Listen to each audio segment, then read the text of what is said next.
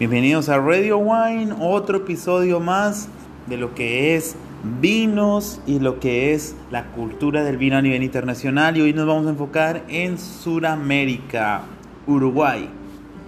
Bueno, para todos, Sudamérica, Uruguay prácticamente es uno de los tres países más importantes junto a Chile y Argentina en lo que conlleva en la parte de los vinos. Recomendado mucho con el tema sudamericano, con el tema de calidad.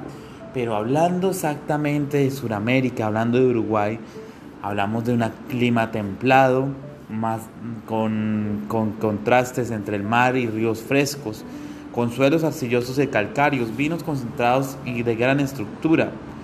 Pero enfocándonos más en una región específica, puede irnos con lo que es la región del sur, que contempla Florida, Canelones, Montevideo y San José, el 80% de los viñedos están en esta zona.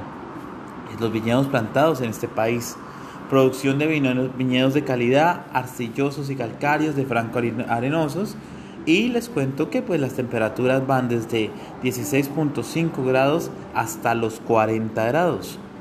1100 mililitros es la publiometría anual que se puede vivir dentro de Uruguay y desde esta zona. Las variedades predominantes, pues bueno, hablamos de Tanat. Tanat la uva emblemática uruguaya, pero Tanat ha querido no ser solamente Tanat, ha querido hacer muy buenos blends, muy buenas cosas y pues vamos a encontrar obviamente varietales en vinos como Merlot, Cabernet Sauvignon, Cabernet Franc, también vamos a tener Syrah y la variedad Pinot Noir, que obviamente es la blanca de las tintas y pues vamos a tener características únicas como tal. En la parte de vinos blancos como la Chardonnay, Viognier y esta zona va a darse un turismo muy acentuado. Esta zona va a ser la característica de turismo y de característica de sentir el turismo vinícola esa, esa parte vinícola del turismo se va a sentir mucho en esta zona. Ya luego, pues, vamos a la región sureste, que la región sureste es hablar de Mercedes, hablar de San José y también hablar de Colonia. Entre esto, pues, hablamos de los, entre la conjunción de los ríos Uruguay y Paraná en los departamentos de la colonia, oeste de San José y parte de Soriano también con unos 1100, hectáreas de viñedo. Este consenso va entre lo que se encuentra los cerros de San Juan y también con un viñedo de Taná que es un patrimonio histórico que está en la bodega Irurtia, también una larguísima trayectoria que hace que estos viñedos enclave historia y tradición. Esto es la puerta de, de Colonia, de la ciudad de Colonia, en el Sacramento, en la puerta de la entrada de la capital de Argentina y Buenos Aires. Eso para que lo tengan muy en cuenta en lo que lleva eh, como tal la parte vinícola.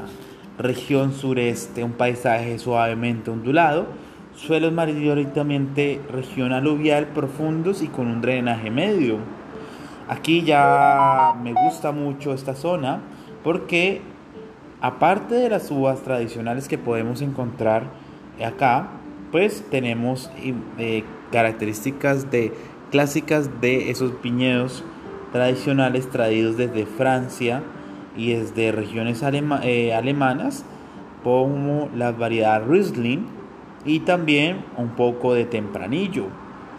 Aquí se es algo importante acá que, pues para que todos lo tengan en cuenta, esta zona se caracteriza por tener un, em, aparte de esto, eh, característica de hacer buenos destilados a base de uva, en este caso grapas, que se van a encontrar en esta zona.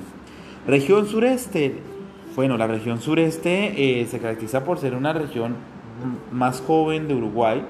Aquí ya hablamos de 250 hectáreas y que comprenden lo que es Maldonado, Rocha y La Valleja. En esto es la parte más característica de la mayoría de viñedos influencia acá del Atlántico, amplitud térmica y suelos un poco más pedregosos, esta parte más pedregosa, con pendientes entre leves y bastante pronunciadas y suelos pobres y excelente drenaje. Entonces vamos a tener bastante drenaje. Aquí hablamos de 600 metros sobre el nivel del mar y las temperaturas de la región van a ser influenciadas por las masas de agua del Océano Atlántico y del Río de la Plata, para que lo tengan en cuenta, que se unen precisamente al frente del departamento de Maldonado en la punta del este. La presencia de las bodegas pioneros, dominios de Casís y Rocha, y acá algo que les voy a comentar al final, que es Alto de la Ballena, una de las bodegas que se pueden encontrar acá. Viticultura abandonada casi completamente desde el mayor desde el siglo XX y pero bueno, aquí me encanta mucho porque aquí vamos a tener, aparte de Tanat, Cabernet Franc y Syrah. La presencia también de las plantaciones de olivos, eh, que, que, hace mucha referencia en que la comparen con la Toscana, eh, como la Toscana italiana. Inclusive se le dice la Toscana uruguaya a esta zona de vinos en la zona como tal. La personalidad de estos vinos comienzan a mostrarse con muy buena mineralidad, evolución de los caldos más lenta y que da vinos de más eh, con más tiempo de guarda. Estas observaciones, vinos de Uruguay, entre, y es sabido que estamos, tenemos variedad de vinos, viñedos entre 12 y 14 años, una región de ámbito de vino de unas perspectivas muy alentadoras. Esto es la región sureste, Maldonado región norte y centro de Uruguay, norte y centro, departamento de la Ribera que fronteriza con Brasil. Entonces aquí vamos a tener eh, eh, suelos bastante arenosos, buen drenaje y en las partes muy onduladas. Alrededor de acá esta parte hablamos de unos 50 hectáreas. Eh, también se, se, prevalece lo que es Tacuarrembo y como les digo en frontera con el Brasil. Se elaboran muy buenos tanat y en esta región producen muy bien vinos de insignia eh, de la bodega más importante de la región, la, bodega Carrau. Mientras tanto, en el centro de Uruguay, para que lo tengan en cuenta, bajos históricos, bodegas que buscan la calidad, eh, producción de calidad y que cubren a 150 hectáreas más o menos. El clima de, los suelos son la región muy parecida a la región del sur, con medias temperaturas que van aumentando y que avanzan hacia el norte. Eso para la región norte y centro uruguaya que podemos tener en Rivera, por ejemplo. En la región noreste, bueno, región noreste, aquí vamos a tener el Salto y Paysandú. Paysandú, exactamente, es una región con temperaturas un poco más altas que las regiones del sur y una gran amplitud térmica. Comprende unas 250 hectáreas del viñedo, curiosamente en el siglo XIX fue una de las regiones con más viñedos del país. ¿Cuántas bodegas podemos rescatar? Como Falcone y Ariano en Paisundo. Y acá, pues Salto fue un, el departamento elegido y por el pionero de la viticultura uruguaya, Pascual eh, Jarriaje para la introducción de la variedad de la uva insignia del país, la En esta zona fue donde se siente esta particularidad. Actualmente ocupa casi un tercio de la superficie plantada y hablamos que lo trajo desde Argentina, pero basado en un recuerdo, y esto es como anécdota, el deseo de producir un vino similar a los que había en su país de origen, el país vasco francés. La uva se adaptó muy bien en los suelos y el clima del país, donde el vino fue apreciado, que puede lograr elegancia y que acompaña muy eh, obviamente las características de muy buenas eh, gastronomía. La región además de Tanax se va a encontrar diversidad principal de origen francés en las zonas de vinos tintos con mucho color y graduación. Aquí pues nos vamos a meter un poco en la parte de los vinos uruguayos y esto, para que todos ustedes sepan, esto es, hablamos de lo que es nuestras zonas importantes de Uruguay. Ya saben que nos pueden encontrar como arroba prieto vino en Instagram y arroba sommelier en Twitter, Radio Wine. Seguimos con Uruguay y seguimos con zonas muy interesantes de América del Sur y exactamente uno de nuestros países austral, bueno, nuestro país suramericano que conlinda con Brasil, Uruguay.